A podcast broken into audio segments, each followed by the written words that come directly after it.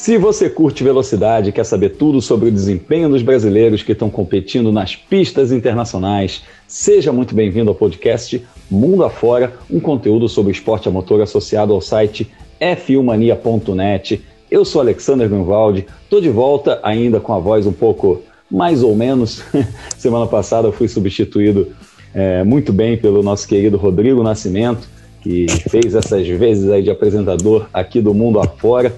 É, boa notícia também para a gente, porque a gente agora tem mais uma pessoa no nosso time aqui do mundo afora que também é composto por Leonardo Masson e Felipe Giacomelli, também jornalistas especializados, que semanalmente nós batemos esse papo aqui a respeito dos brasileiros que competem nas pistas internacionais. A gente vai falar de muita coisa nesse episódio, é um episódio muito cheio. A gente comentou na semana passada, poxa, tá chegando o fim do campeonato, talvez fim, fim do ano, né? Os campeonatos terminando, a gente vai ficar com menos assunto. tá bom. A gente tem um fim de semana aí que teve título brasileiro no Japão, que teve vitórias brasileiras na Argentina, vitória brasileira na Europa rumo à Fórmula 1 e que tem também brasileiro chegando à Fórmula 1. Muito assunto legal, muita notícia legal pra gente. Semana importante que teve aí, como eu falei, brasileiro chegando à Fórmula 1, né?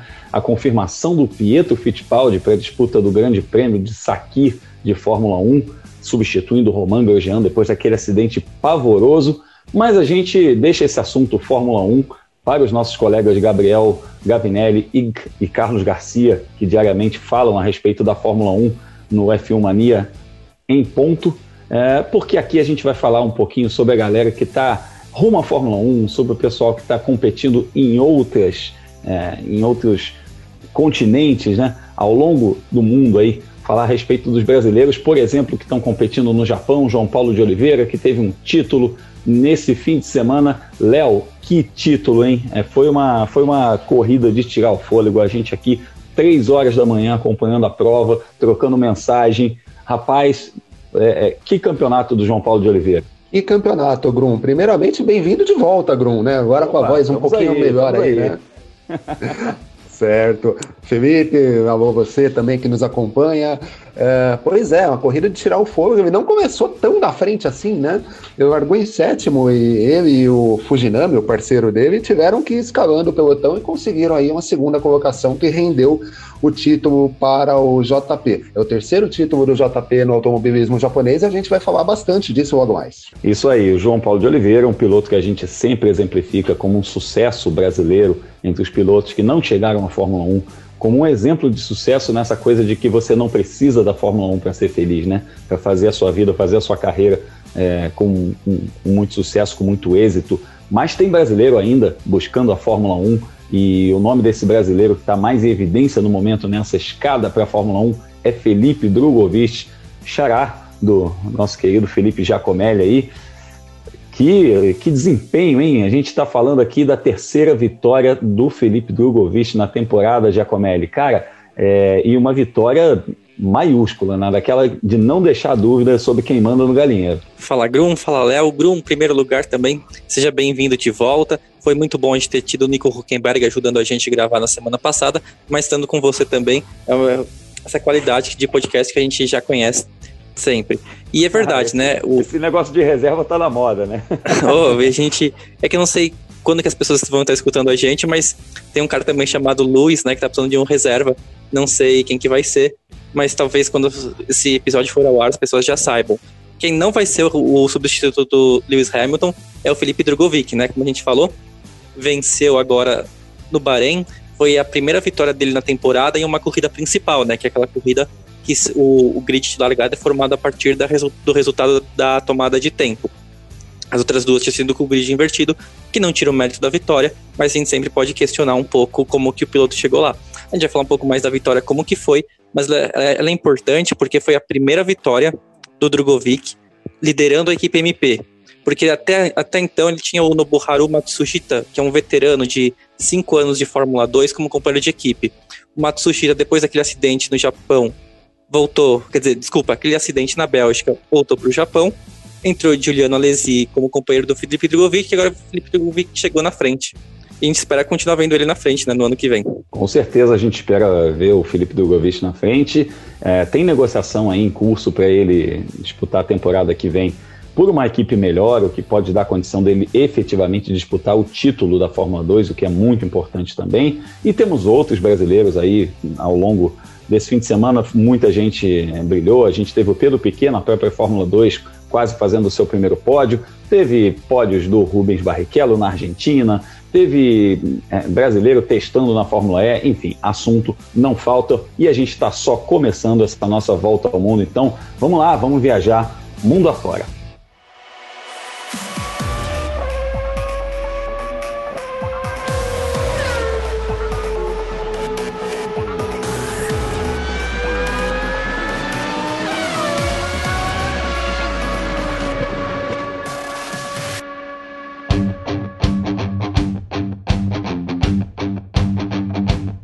E a nossa viagem começa pelo Japão, onde João Paulo de Oliveira conquistou o título da divisão GT300 da Super GT. Só explicando, a Super GT, o Super GT, é o campeonato mais forte de Gran Turismo do Oriente. A gente pode considerar assim, é, não só do Japão, né? O campeonato da Ásia é mais forte que, que muito campeonato de turismo que a gente tem, inclusive na Europa, porque tem muito envolvimento das fábricas e só exemplificando a, a classe GT300, onde João Paulo de Oliveira é, compete, a gente tinha nesse grid 30 carros com 60 pilotos, né, que são duplas, com quatro fornecedores de pneus e 12 montadoras envolvidas. E é esse campeonato que o João Paulo de Oliveira ganhou. Ele correu ao lado do Kyoto Fujinami nessa temporada, um japonês, e nessa etapa final eles chegaram na liderança do campeonato. É, e só que não foi tão fácil assim. Eles largaram na sétima posição e terminaram a prova em segundo lugar.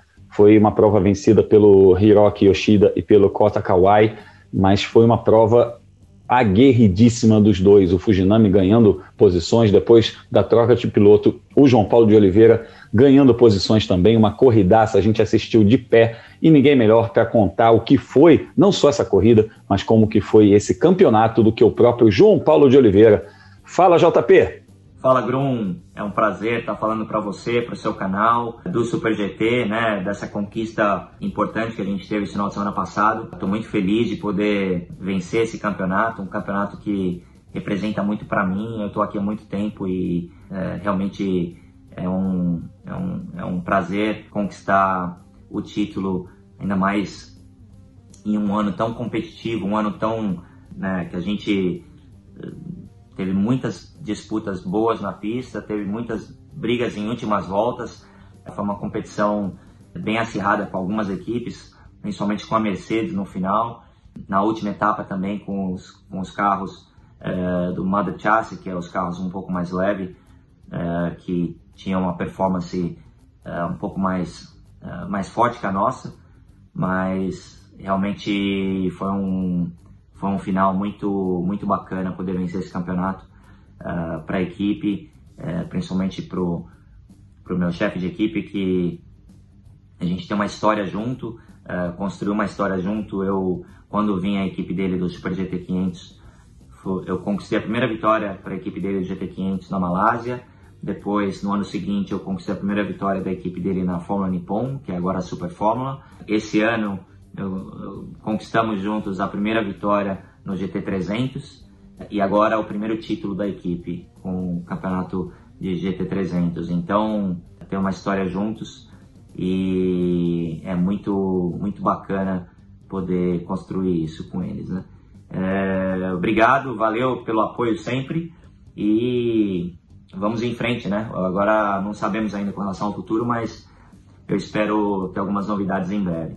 Obrigado uh, pela, pelo apoio e pela participação. Valeu. Ufa, valeu, JP. Obrigado, viu, cara? Você é sempre muito bem-vindo aqui no Mundo Afora e a gente está muito feliz por esse teu resultado, por essa tua conquista. Como o Léo lembrou na abertura aí, terceira conquista no, no automobilismo japonês, né? Com a Fórmula 3 japonesa e com a Fórmula Nippon, atual Super Fórmula. Então, foi, é, a gente pode dizer aí que o João Paulo de Oliveira tem a tríplice coroa do automobilismo japonês. Ele terminou a temporada junto ao Fujinami com 71 pontos, nove a mais que os vice-campeões, que foram é, o Hiroshi Yoshida e o Kota Kawai, que venceram essa etapa final, e o Naoya Gamo e o Togo Suganami ficaram em terceiro lugar é, com 59 pontos. O Léo, é, que temporada, né, cara? A gente, a gente viu o João Paulo e o Fujinami crescendo nessa fase final, é, em que eles não eram os favoritos, de repente eles começaram a fazer muitos pontos e, e, cresceram na hora certa nesse campeonato. É, acho que o termo é bem esse mesmo, eles cresceram na hora certa. Se a gente observar a campanha, eles começaram a campanha com se mantendo ali no top 10, mas não disputando as vitórias, né? Tiveram na primeira metade do campeonato um quarto lugar como melhor resultado lá em Fuji mesmo e em Moteg fizeram vigésimo lugar só. Então deu a impressão que eles né, só cumpririam tabela na temporada. Que nada. Uh, eles conseguiram uma vitória na quinta etapa, lá em Fuji mesmo, uh, tomaram a liderança em Moteg, e aí eh, não era uma liderança tão grande, né? Eram só cinco pontos para o Gamou e para o Suganami, uh, e numa situação em que se essa dupla concorrente vencesse a prova, eles perderiam o título por conta do critério de desempate, né?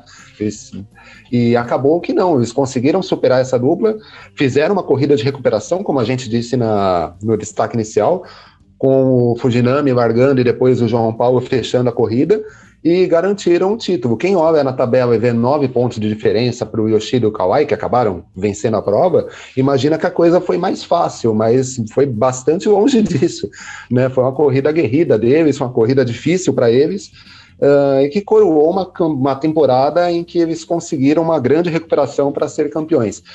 No caso do João Paulo, o terceiro título dele no automobilismo japonês, ele já é um veterano, né? E como você disse no início do, do nosso, da nossa conversa, né, na abertura, é um piloto que até começou a trajetória dele na, né, no Road to Formula One, que a gente fala tanto aqui mas ele se achou no Japão, faz carreira no Japão, não precisa da Fórmula 1, né? Jamais precisou da Fórmula 1 para isso, ou de outras categorias uh, tão conhecidas né, quanto a Fórmula 1. Por exemplo, ele não precisou passar pela Indy, apesar de ter feito uma etapa da Indy no, no próprio Japão, uh, quando a categoria visitava aquele país, uh, e consegue ser competitivo mesmo sendo veterano.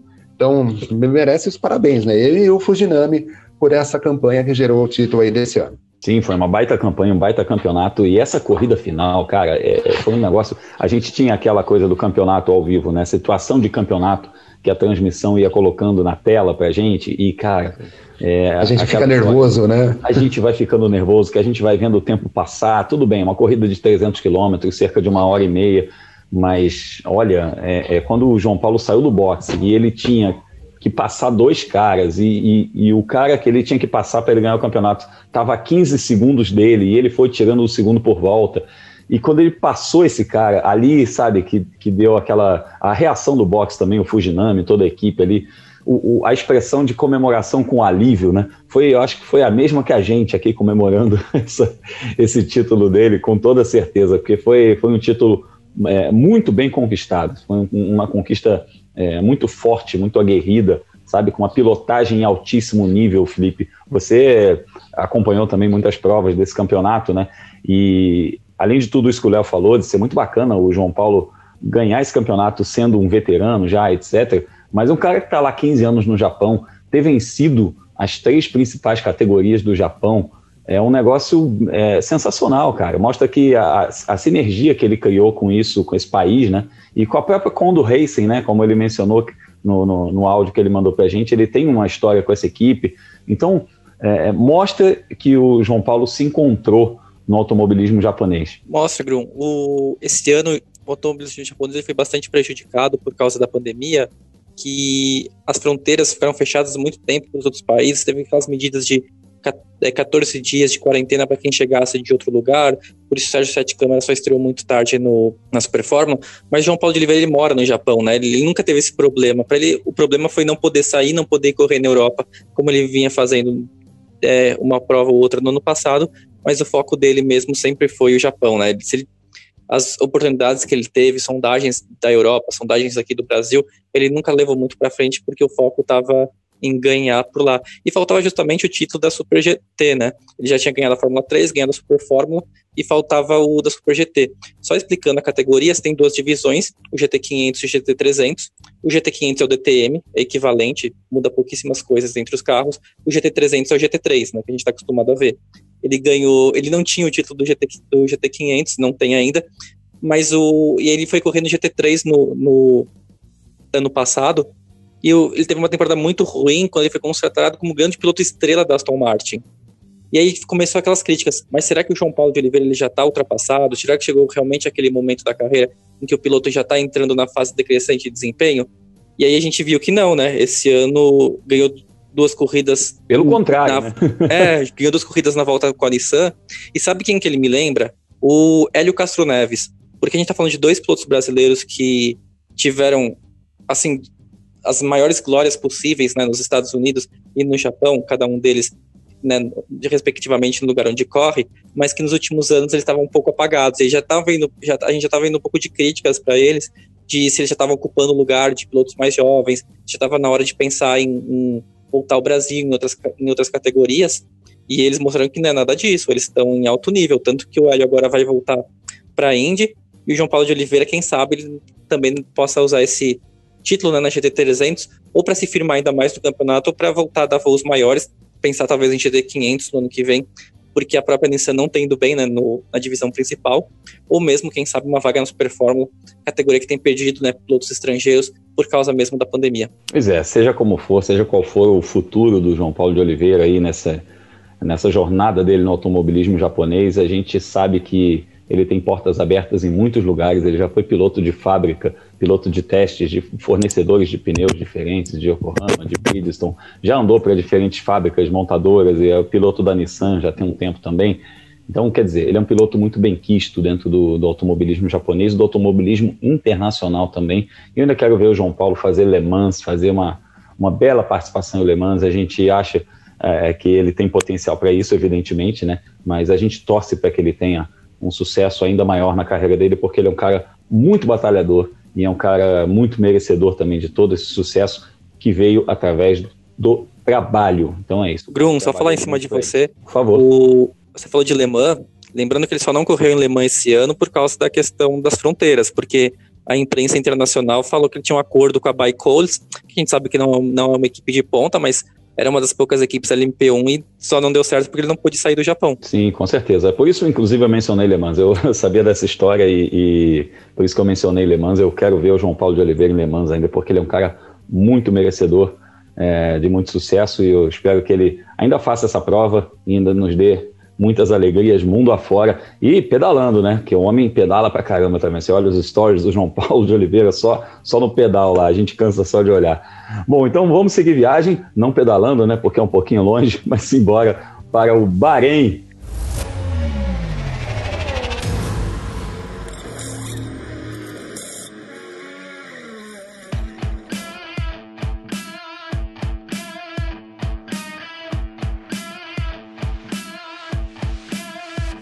Sim, chegamos ao Oriente Médio, desembarcamos no circuito de Sakir, no Bahrein, para falar de mais uma vitória do Felipe Drogovic na Fórmula 2.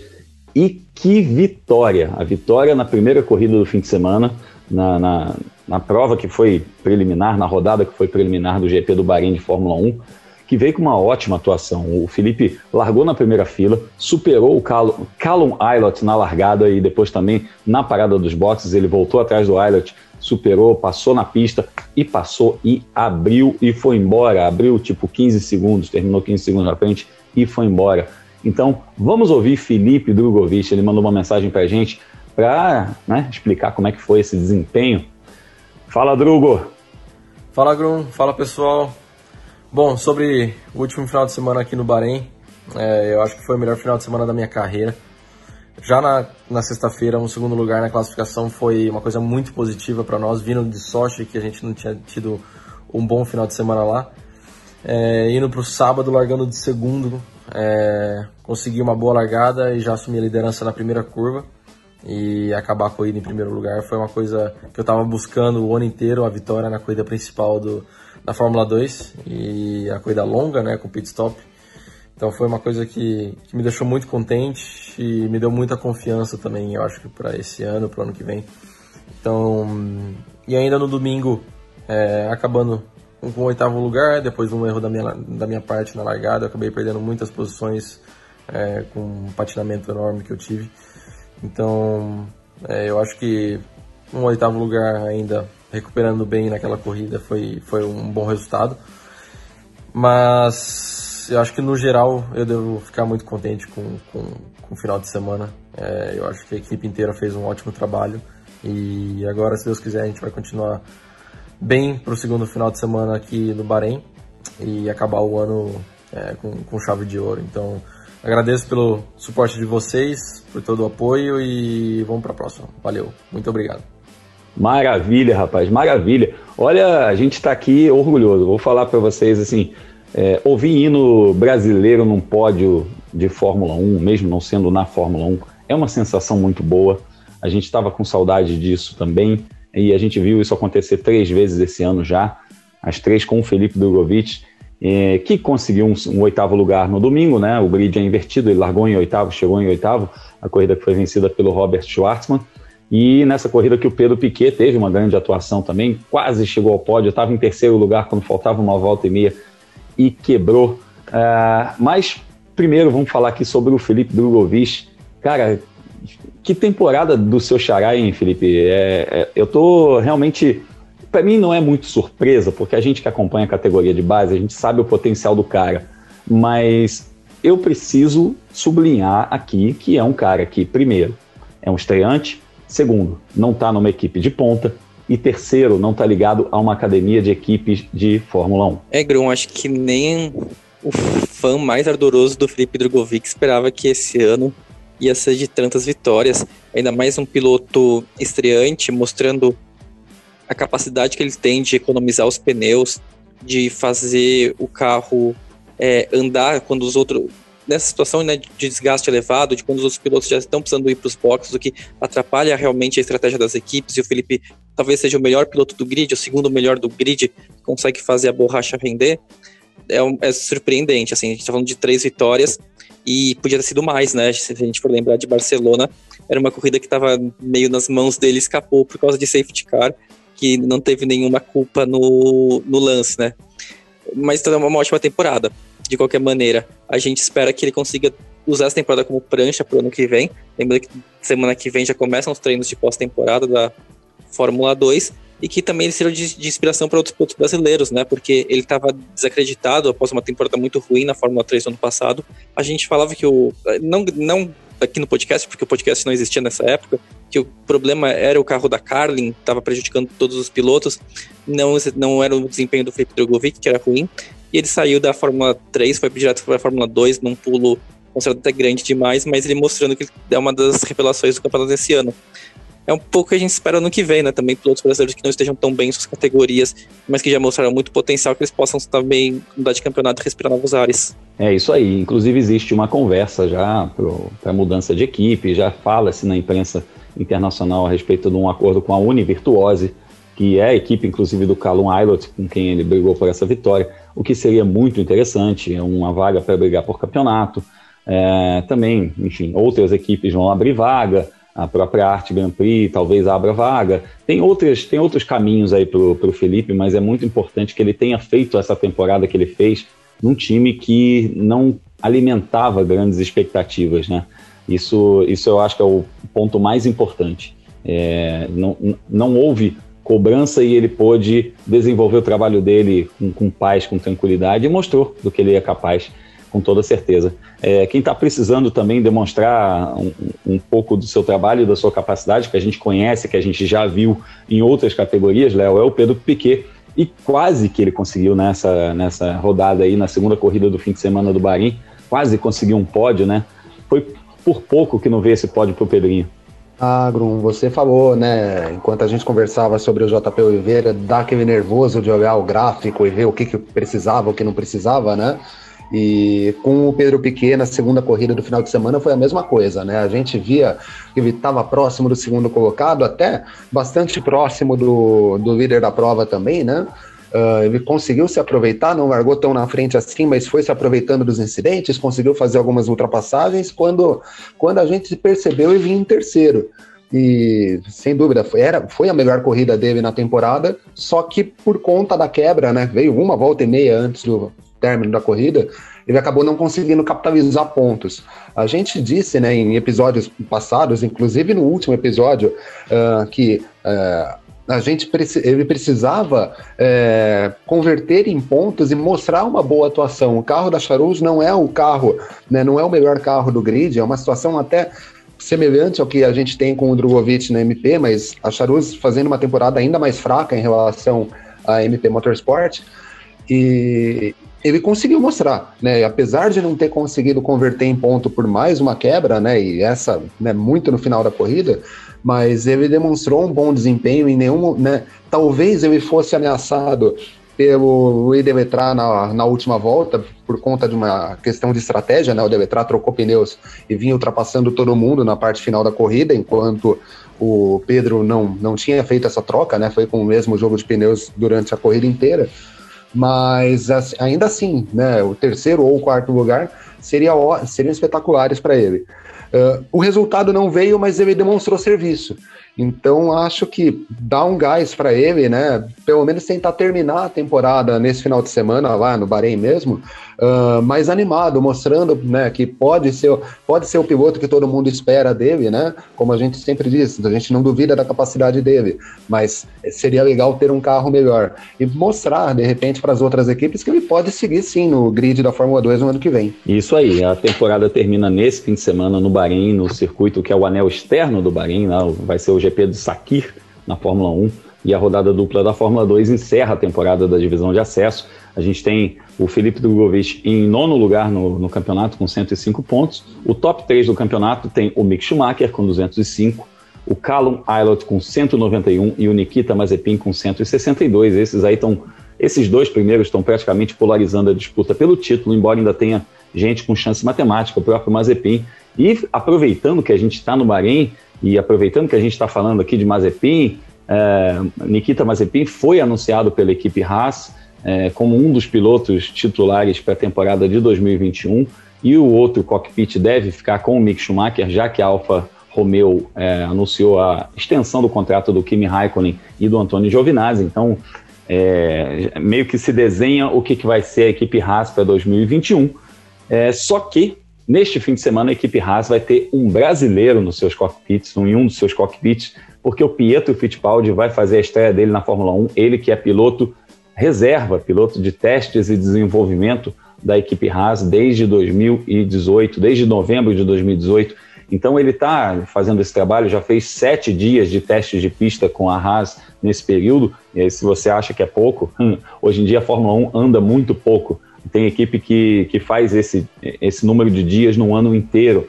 Então, o, o Pietro vai assumir a vaga do Romain Grosjean, que teve aquele acidente pavoroso, sofreu algumas queimaduras na mão e vai competir lá no Bahrein. A gente não sabe, inclusive, se por duas etapas, né, por Bahrein e Abu Dhabi, mas ele vai competir nesse GP do Bahrein. Rapidinho, amigos, é, o que esperar dessa estreia do Pietro? Eu diria, Felipe, que eu não espero muito, é, mas no bom sentido. Sabe aquela coisa de, de não criar expectativas porque elas não precisam ser criadas, de que o, é um carro que vai chegar, um carro reserva, é uma, uma condição em que a equipe está meio que se recompondo, é um orçamento limitado, um fim de temporada. Então, eu não espero muito, mas eu vejo isso pelo lado bom da coisa da gente não, não jogar expectativas falsas em cima do Pietro e o que ele fizer é, em cima disso venha a ser lucro. Você concorda?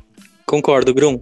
É, para resumir, eu tô preocupadíssimo com a situação do Pietro, não por causa dele, mas é pelo equipamento, né? Anel externo, com o motor Ferrari, ainda no carro da Haas, que é um carro que não se encontra há algum tempo, não é uma receita de sucesso.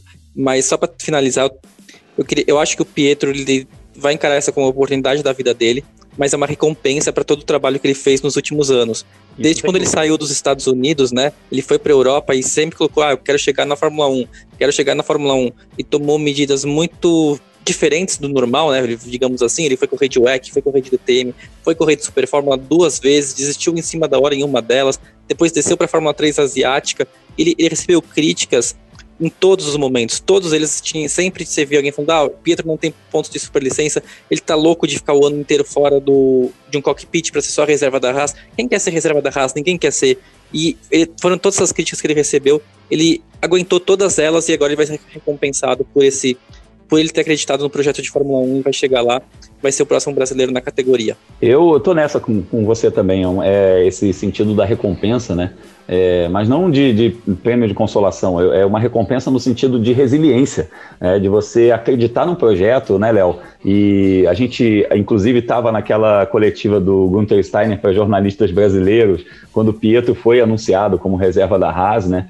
E foi uma mesinha ali dentro do, do, das dependências da, da, equipe ali em Interlagos, né? E a gente lembra do Gunther Steiner falando assim muito enfaticamente, né? Eu, eu lembro muito dessa, desse texto dele falando assim: é, eu contratei um piloto, não um sobrenome, meio assim, é, quase batendo na mesa, daquele jeitão alemão dele, né? É. E, então, quer dizer, ele tem, ele é muito bem, bem quisto pelo Gunther Steiner, ele é um cara é, que, que foi escolhido pelo Steiner. Então eu, eu considero uma recompensa o Pietro chegar lá, é muito bom. O que o futuro reserva a gente não sabe, mas pelo menos a gente vai ver é, esse objetivo sendo alcançado, né? Ah, sim, é, como você disse, a gente estava naquela coletiva, né? Uh, eu lembro muito bem que a pergunta era se ele tinha contratado um sobrenome ao invés de um piloto, né? Por isso dessa, dessa reação até certo ponto ríspida do, do Günther. Ele contratou um piloto, como o Felipe disse, o, o Pietro ele fez uma trajetória até chegar na Fórmula 1 muito diferente daquilo que a gente se acostumou a ver nos últimos anos, né, de Fórmula 3, Fórmula 2. Uh, ele não passou por essas categorias, ele chegou em categorias de topo fazendo é, calendários parciais, como foi no EC, onde ele sofreu aquele acidente forte em Spa, uh, disputou a Indy, por exemplo, né, fazendo algumas provas pela Coyne, enfim, Super Fórmula, DTM, foi um caminho absolutamente diferente do normal, Uh, e depois disso ele focou na raça. A gente disse lá nos primeiros episódios do nosso podcast que o fato dele ficar só como piloto da Haas talvez fosse pela equipe já confiar que ele era um piloto pronto né? E que dependendo do momento, a partir do momento que ele tivesse uma oportunidade, a oportunidade viria. E isso aconteceu, né? O Gunter Steiner deu uma entrevista, deu uma declaração na segunda-feira falando que ele não tinha muita dúvida sobre escalar o Pietro a partir do momento em que eles definiram não contar, né? Foi decidido não contar com o Romain Grosjean para essa prova. Então a gente fica muito feliz por Pietro. Não podemos também dizer, ele vai entrar numa roubada gigantesca, porque o carro da Haas uh, não é o melhor carro do grid, muito longe disso. Tem um motor Ferrari que não vem desempenhando bem pistas de alta velocidade. Esse anel externo lá do Bahrein é uma pista de alta. Uh, mas ele vai correr e, sem dúvida nenhuma, vai ser a maior carreira, principal corrida da carreira dele. A gente espera que ele consiga aí um bom resultado, que ele possa terminar a corrida e, mais do que isso, curtir bastante esse final de semana. É isso aí. E eu lembro a você que está nos ouvindo que lá no canal Fórmula 1 eu tenho uma entrevista com o Pietro Fittipaldi feita em novembro de 2019, um ano atrás, em que o Pietro fala muito dessa coisa da expectativa da Fórmula 1, de como ele trabalha para chegar à Fórmula 1 e tudo mais. É um, um, vídeo muito interessante, que a gente fez uma corridinha de kart depois também, e tem, tem depoimentos muito sinceros ali do, do Pietro a respeito disso. Eu recomendo muito essa, essa entrevista, que, que a gente vê o Pietro de coração aberto ali falando do futuro dele. E a gente está aqui, evidentemente, na torcida para o Pietro Fittipaldi fazer bonito aí na Fórmula 1, na estreia dele na Fórmula 1. Mais um brasileiro na Fórmula 1, quarto Fittipaldi na Fórmula 1, né, amigos? A gente vai ter aí uma coisa histórica e a gente vai falar muito disso uh, a partir da semana que vem. Bom, vamos deixar o Oriente Médio e viajar aqui para pertinho da gente, simbora para América do Sul.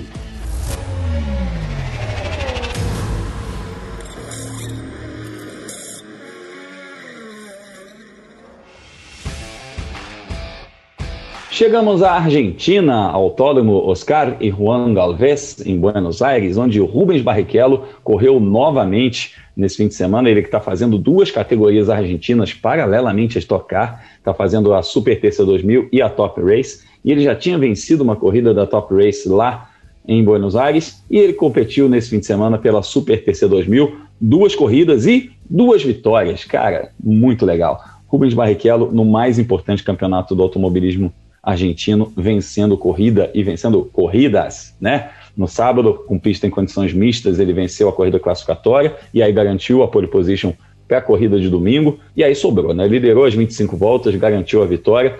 E aí, só para você ter uma noção, por exemplo, o segundo colocado nessa corrida foi um sujeito chamado Agostinho Canapino, Léo, que a gente conhece bem, a gente acompanha automobilismo Stock Car, turismo, etc., né? O Canapino é um cara que ano passado ele fez é, duas etapas na Stock Car e eu levantei o currículo dele. O homem tem 10 títulos nacionais. É isso. Tá? Então, assim, o Rubens Barrichello chegou à frente de Agostinho Canapino e isso, para mim, Léo, dá a dimensão do que, que é vencer nessa categoria, né? É, então, é, para você ter uma ideia também, né, uma coisa que você provavelmente vai até mencionar, é o primeiro brasileiro a ganhar na Super TC 2000, né? Então, é, tudo isso aos 48 anos. Cara, o que falar do Rubinho, né? Agro, o Canapino, guardadas as proporções, é o Rubinho dos caras, né? É, eu, eu é diria o... até que é o Cacá Bueno dos caras, né? Se a gente é o Cacá Bueno. Na coisa do turismo, né? Porque o Cacá tem 10 títulos brasileiros também, né? Exato, exato.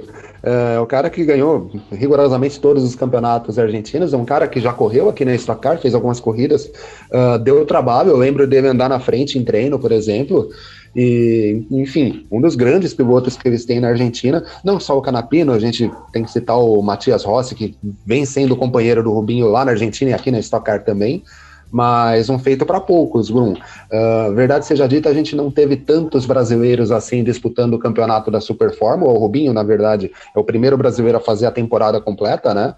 Mas é muito bacana a gente ver que ele precisou só de seis etapas para conseguir ganhar a corrida. Ele já vinha mostrando evolução né, na, nas últimas etapas, mas nesse final de semana ele foi dominante, né? Principalmente na corrida de domingo, ele não deu chance para os adversários.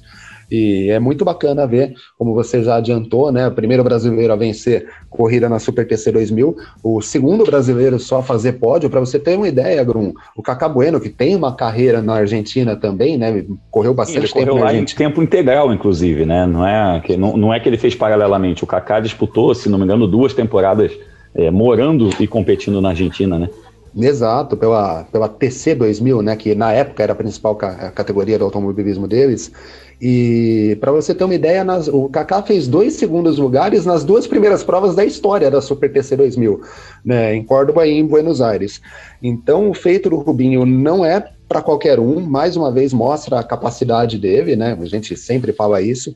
Aos 48 anos é interessante ver que ele, uh, além de toda a habilidade que ele tem, que ele demonstra que a gente não coloca em dúvida, mas a capacidade que ele tem para se adaptar aos carros.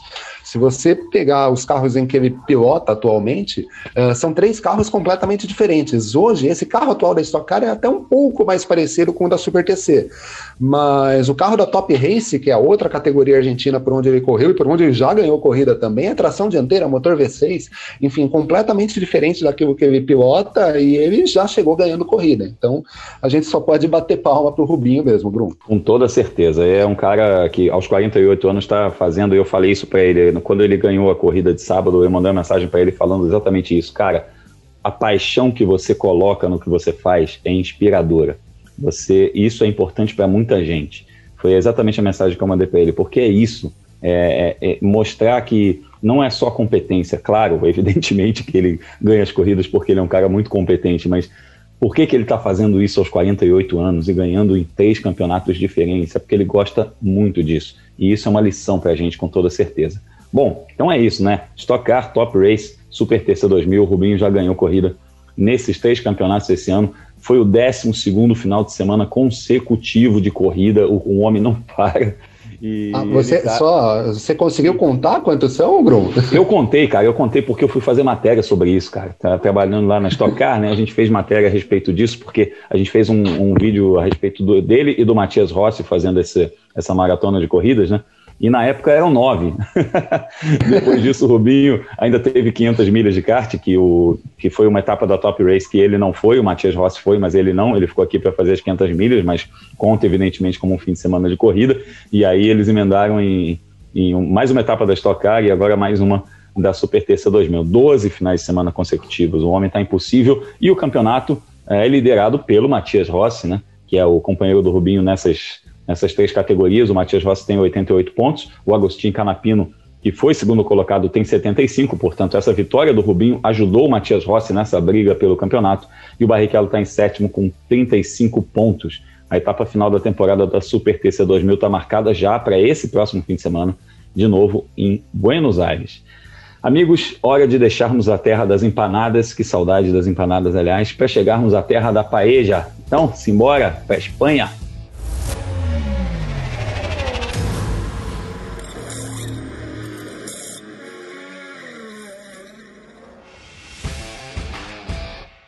Hora e vez do velho continente, a gente está indo direto para a Espanha, onde a Fórmula E fez os testes de pré-temporada no circuito Ricardo Tormo em Valência. Você sabe, a Fórmula E corre em pistas de rua, mas os testes de pré-temporada são realizados em circuito fechado, até por uma questão logística, né? E com tudo que a gente está vivendo no mundo, não faria sentido fazer nada na rua. É, e foi lá que o Lucas de Graça e o Sérgio Sete Câmara andaram com os carros dessa próxima temporada aí pela primeira vez. Foram dois dias de testes. O de Graça foi 11 e 22, e a gente vai começar ouvindo o piloto da Audi, campeão da categoria, inclusive, a respeito desses testes de pré-temporada da Fórmula E. A gente faz o teste aqui, o teste coletivo em Valência, todos os, an todos os anos nessa, mais ou menos nessa época do ano, porque é uma das únicas pistas aqui na Europa que tem a temperatura adequada para a gente conseguir fazer os testes.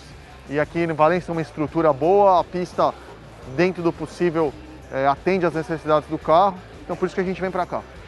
O, o, o carro esse ano é totalmente diferente do carro do ano passado. É um carro feito do zero, o motor é novo, o inversor, o sistema de câmbio, o diferencial, tudo é novo. É uma evolução do que era o ano passado. Então não é que tem nenhum conceito diferente, não é que a gente usa dois motores, nada disso. Só uma evolução em todas as áreas do, do carro do ano passado. Boa, Lucas. Obrigado aí pelo seu comentário. A gente vai acompanhar, inclusive, é, essa temporada com um pouco mais de atenção, porque a Audi informou que vai para a última temporada dela na Fórmula E como equipe oficial. Ainda está cedo, né, Felipe? Mas dá para a gente imaginar a temporada do Lucas já pensando no próximo ano, já pensando numa transição para o Endurance. É, Grum, essa situação é bem complicada, né, para um piloto, porque você sabe que a equipe não vai estar tá aqui, não vai estar na categoria no ano seguinte, então, qual é a motivação do, da, dos mecânicos, as motivações dos engenheiros e o que passa na cabeça do piloto, né? Porque a gente sabe que quando começa a chegar aquela hora de negociar contrato, de ver onde vai correr, isso afeta, assim. Você não dá para ficar 100% concentrado. Uma hora você vai entrar no carro pensando em outras coisas. Mas pelo lado bom, assim, o contrato dele é com a Audi, não é o contrato com a equipe da Fórmula E, com a montadora em si. Então ele não precisa justificar a vaga no, em outro campeonato. É, se a Audi quiser aproveitá-lo, transferido ele, seja para as corridas de endurance, seja para corrida de GT, seja para alguma equipe cliente na Fórmula E, a montadora tem todo o direito de fazer isso, está previsto em contrato. E outra questão é que a Audi é uma equipe muito, muito certinha, né? Se a gente for ver, esse ano agora, 2020, foi o último ano dela no DTM. E o que aconteceu? Você acha que eles andaram lá atrás, estavam meio desanimados, brigaram assim, tipo, sabe, só cumprir número? Nada, nada disso. Eles dominaram o campeonato. Os três primeiros colocados foram os três pilotos da Audi na categoria, inclusive o René Rast foi o campeão, né? Ele que vai ser o próximo companheiro do Lucas de Graça na Fórmula E. Então a expectativa é que a equipe consiga fechar essa participação na categoria elétrica em alta, né? Se vai ser o título ou não, aí a gente precisa acompanhar o que vai acontecer na pista. Mas falar de motivação, falar de equipe já tá pensando em outra coisa, na Audi isso não acontece. É, o método alemão de fazer as coisas, né? Você vai se comprometer, comprometa-se até o último instante. E, bom, para essa temporada a gente vai ter uma novidade, é, que é o Sérgio Sete Câmara com a equipe Dragon Pens, que não é uma novidade no sentido dele estrear, porque ele fez o Festival de Berlim, que foi aquele combo de seis corridas em nove dias que decidiu a temporada de 2019-2020, mas ele vai estrear como piloto titular. Essa sim é uma situação que o Serginho ainda não tinha vivido. Ele falou, inclusive, a respeito disso já na semana passada, quando ele foi anunciado pela Dragon, e já teve aí o primeiro contato com o carro e está muito empolgado. É, claramente está empolgado com essa nova fase da carreira dele, em que ele continua olhando para a Fórmula 1, sim, tá? A gente pode, pode dizer que sim, que ele continua olhando para a Fórmula 1, mas começa a cuidar da vida, sabe aquela história? Vamos pensar no amanhã, vamos fazer Vamos fazer a fila andar? Pois é. Então o Serginho, no primeiro dia de atividade lá, ele ficou com 19 tempo. No segundo dia, foi o sexto mais rápido. Então, vamos ouvir o que ele tem a dizer. Sérgio Sete Câmara, diga aí, amigo. E aí, pessoal, concluídos os três primeiros dias de teste, é, foram os testes de pré-temporada. A temporada da Fórmula E ela começa um pouco antes é, do resto do automobilismo. Em janeiro, é, 16 e 17 de janeiro, a gente já está competindo lá no Chile, em, é, em Santiago. E agora, É, nessa época a gente tem os testes pré-temporada que foram aqui em Valência, é, foram muito bons, a gente testou muita coisa. Eu tinha um engenheiro novo, é, quase todos os engenheiros no meu carro, na verdade, eram novos e eu aprendi a trabalhar com eles, a gente foi evoluindo e finalizamos muito bem na segunda colocação é, do geral, dos, dos treinos. Então, foi um resultado muito bom. É lógico que a gente não sabe o que os outros estão fazendo, mas eu estou feliz com o nosso trabalho, com o ambiente na equipe e cada vez me sentindo mais confiante e, e, e, adap e adaptando a não só a equipe, mas também ao campeonato. É isso aí. Obrigado a todos vocês que me acompanham, que torceram e, e vamos com tudo nessa, nessa nova caminhada aqui na Fórmula E. Um abração. Legal. A gente está na torcida aí pelo Serginho nessa temporada de estreia para ver o que, que, ele vai fazer. Ele foi muito bem aí nas primeiras corridas. É um carro realmente que não dá para esperar muita coisa, né? A gente sabe que, a, que a, a, equipe Dragon não apresentou um bom desempenho na temporada passada e a expectativa, Léo, é que não apresente tanta coisa também nesse ano, nessa temporada, porque o carro não vai mudar tanto, né? Mas vai ser interessante ver o Serginho, primeiro, num, disputando uma temporada completa, e segundo, disputando um campeonato mundial, uma categoria top. É, isso claramente está motivando ele nessa jornada, né? Ah, sim, Grum. É, como você acabou de dizer, como a gente disse semana passada, né? A Dragon, na verdade, não atualizou o carro, né? Vai fazer mudanças mínimas no carro para essa temporada, então uh, só por aí a equipe já larga um pouquinho atrás em relação às concorrentes, né? E isso, lógico, afeta o desempenho do Sérgio. Mas quando você vê os resultados que ele teve nos testes agora, foi sexto colocado na, no segundo dia de atividades, uh, é algo para ele se motivar. Eu já tenho a motivação natural de fazer pela primeira vez uma temporada completa numa categoria de topo, como você disse. Né? E por uma equipe mais fraca, digamos assim, com uma equipe com menos potencial, qualquer resultado positivo que ele venha a ter, qualquer ponto que ele venha a obter, uh, é melhor. Uh, além disso, ele vai conseguir um amadurecimento que, nas, que as categorias de base não dão, né? Uh, vai pegar pilotos muito mais experientes, vai enfrentar pilotos muito mais uh, já habituados com a dinâmica das corridas do, da Fórmula E, né? Uma corrida que não tem parada de boxe, uma corrida que você tem que controlar a energia, porque se você andar o tempo inteiro com o pé embaixo, você não termina a prova, o seu carro fica sem bateria. Então é uma temporada para ele amadurecer, uma temporada para ele se adaptar uh, com as características do campeonato. Eu não vejo muito uh, como ele pode vir a perder algo. E, de quebra, uh, como a gente disse na semana passada também, eu não, eu não imagino que ele ainda é, tenha desistido da Fórmula 1, aliás, muito longe disso. Mas ele começa a olhar para a Fórmula E, dependendo de como ele for nessa temporada, ele pode começar a olhar a Fórmula E como aquela coisa de: opa, minha casa é aqui, não, de repente tentar subir para a Fórmula 1, eu posso fazer uma carreira aqui na categoria dos carros elétricos. Então, uh, vai ser interessante demais acompanhar a temporada, a campanha do Sete Câmara no ano que vem. É, e a gente tem bons exemplos, inclusive o atual campeão, né, o Antônio Félix da Costa, um cara que não chegou à Fórmula 1 e fez todo o caminho rumo à Fórmula 1 quando estava na boca para entrar na Fórmula 1, curiosamente também pelo grupo Red Bull, muito parecido a história do Serginho, inclusive, é, e ele não chegou lá, entrou um piloto na frente, é, que na ocasião foi o Daniel Kvyat, e, e depois o, o, o Félix da Costa foi para a Fórmula E, entrou por uma equipe pequena na época, André tinha uma equipe pequena, e ele fez um, um, toda essa trajetória, né? E hoje é o piloto que anda no melhor carro e o atual campeão mundial. Então, é sim é, um caminho para o Serginho ficar de olho, e tem outros tantos exemplos, inclusive entre os pilotos que já andaram na Fórmula 1, como o Jean-Eric Verne, como o Lucas de Graça, como o Sebastian Buemi, que são pilotos que fizeram, o próprio Nelson Piquet, primeiro campeão da, da Fórmula E, que não está mais no grid, mas são pilotos que fizeram participações, eu diria, medianas, né, no sentido de que os resultados não foram tão expressivos, com, com vitória, com título, etc., é, mas que foram para a Fórmula E e conquistaram o campeonato e fizeram seu nome. Então, ainda mais agora que a categoria é chancelada como campeonato mundial pela FIA, então vai valer título mundial, amigo. Então agora o negócio muda um pouco de figura. A gente está aqui na torcida pelo Serginho, pelo Lucas de Graça nessa jornada aí dos carros elétricos. E com o fim dos testes, a Fórmula E vai se reunir de novo nos dias 16 e 17 de janeiro para o EPRI de Santiago, no Chile.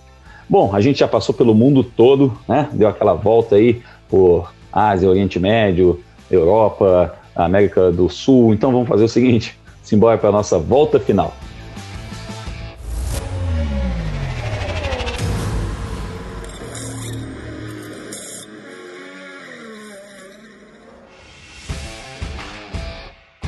Vamos girar aí na nossa volta final, porque o Brasil pode ter mais um piloto conquistando título nesse ano. É o Gianluca Petekoff, que disputa nesse fim de semana a decisão da Fórmula Regional Europeia, lá em Valelunga, na Itália. O Gianluca parte para a última rodada tripla do ano, a rodada tripla decisiva, com cinco pontos de vantagem para o Arthur Leclerc, que é o segundo colocado no campeonato. O Oliver Rasmussen, terceiro, ainda tem chances de título também.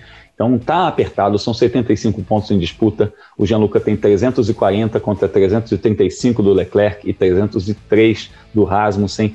É, e a gente vai ficar de olho nisso, a gente vai ficar na torcida pelo, pelo Gianluca nessa decisão aí, que também vai ter ah, na mesma, no mesmo fim de semana uma corrida da Fórmula 4 italiana, que já tem seu título definido, né? o, o italiano Gabriele Mini já foi campeão antecipado, mas a gente tem o Gabriel Bortoleto, sexto colocado na classificação, é, que tem uma vitória conquistada esse ano em Mugello e outros quatro pódios, está tentando aí terminar o campeonato entre os cinco primeiros. Leonardo Masson, sua expectativa aí para esses esses dois campeonatos? Ah, bom, começando pelo final, né? Torcer para o Gabriel conseguir terminar bem a temporada. Ele veio em crescente, né? Ao longo do ano, conseguiu uma vitória, mas não teve uma última etapa tão forte assim. Então a gente torce para que ele consiga né, voltar ao desempenho de duas etapas atrás, quem sabe até brigar por vitória, para terminar entre os cinco primeiros, né? Para um primeiro ano no automobilismo, o Gabriel veio do kartismo, né? Saiu do kartismo no ano passado, está estreando nos carros esse ano. Uh, tomara que ele consiga aí um lugarzinho entre os cinco primeiros, esse é um objetivo bem possível. Sobre o Gianluca, 75 pontos em disputa, uh, só 5 de vantagem para o Arthur Leclerc. Uh, é muito apertado, mas ele já teve em situações semelhantes a essa na, na, temporada da Fórmula Regional Europeia e acabou não perdendo a liderança, né? Sempre alguma coisa aconteceu com o Leclerc, alguma quebra, algum problema que ele não pôde terminar alguma corrida, é, as corridas tão bem. E o Gianluca veio sustentando essa diferença, na exceção de uma das etapas do campeonato, mas ali no começo da temporada, uh, em que o Leclerc conseguiu superá-lo, mas na etapa seguinte o Gianluca já retomou essa liderança. Então fica a torcida para o Gianluca para que ele consiga aí resistir. Vai ser difícil, né? O Leclerc é um piloto tão bom quanto ele também, uh, da academia da Ferrari, mas o Gianluca já mostrou ter condições de resistir a essa pressão e só precisa resistir por mais uma etapa para conseguir esse título que para ele é inédito. E para a gente falar muito sobre isso nas redes sociais, Léo, onde é que a gente se encontra, para a gente falar a respeito dos brasileiros que estão competindo no mundo afora. Ah, é só me buscar, busca lá Leonardo Marçom, pode ser no Facebook, no Instagram, no Twitter. A gente está falando bastante aí das corridas, enfim, uh, falando bastante sobre esporte em geral. A gente conversa sobre as categorias, e aí não só as categorias de base, as categorias de GP, mas as categorias de topo também. E quem quiser acompanhar meu trabalho, eu estou lá no F1 Mania com a turma do Vitor Berto e também nas plataformas digitais da revista Racing. É isso aí. Bom, e Felipe Giacomelli, você também, que fala bastante a respeito de automobilismo nas redes sociais nos finais de semana, é, tem assunto aí, né? Tem brasileiro assinando contrato para a Fórmula 3 britânica.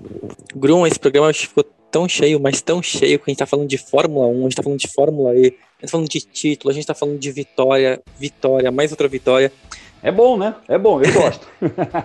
que é, e aí a gente não deu tempo de falar de tudo que tá acontecendo no mundo do esporte a motor. E teve o Roberto Faria, assinou o contrato, renovou, na verdade, com a equipe Fortec e vai correr na Fórmula 3 inglesa no ano que vem. Como o programa ficou muito cheio, depois a gente fala um pouquinho mais de Fórmula 3 inglesa nos próximos episódios. Ou então você pode me seguir nas redes sociais, procurar por Felipe Giacomelli no Instagram ou no Twitter. E aí a gente pode conversar sobre Fórmula 3 inglesa e também por outros campeonatos do que acontecem no mundo afora.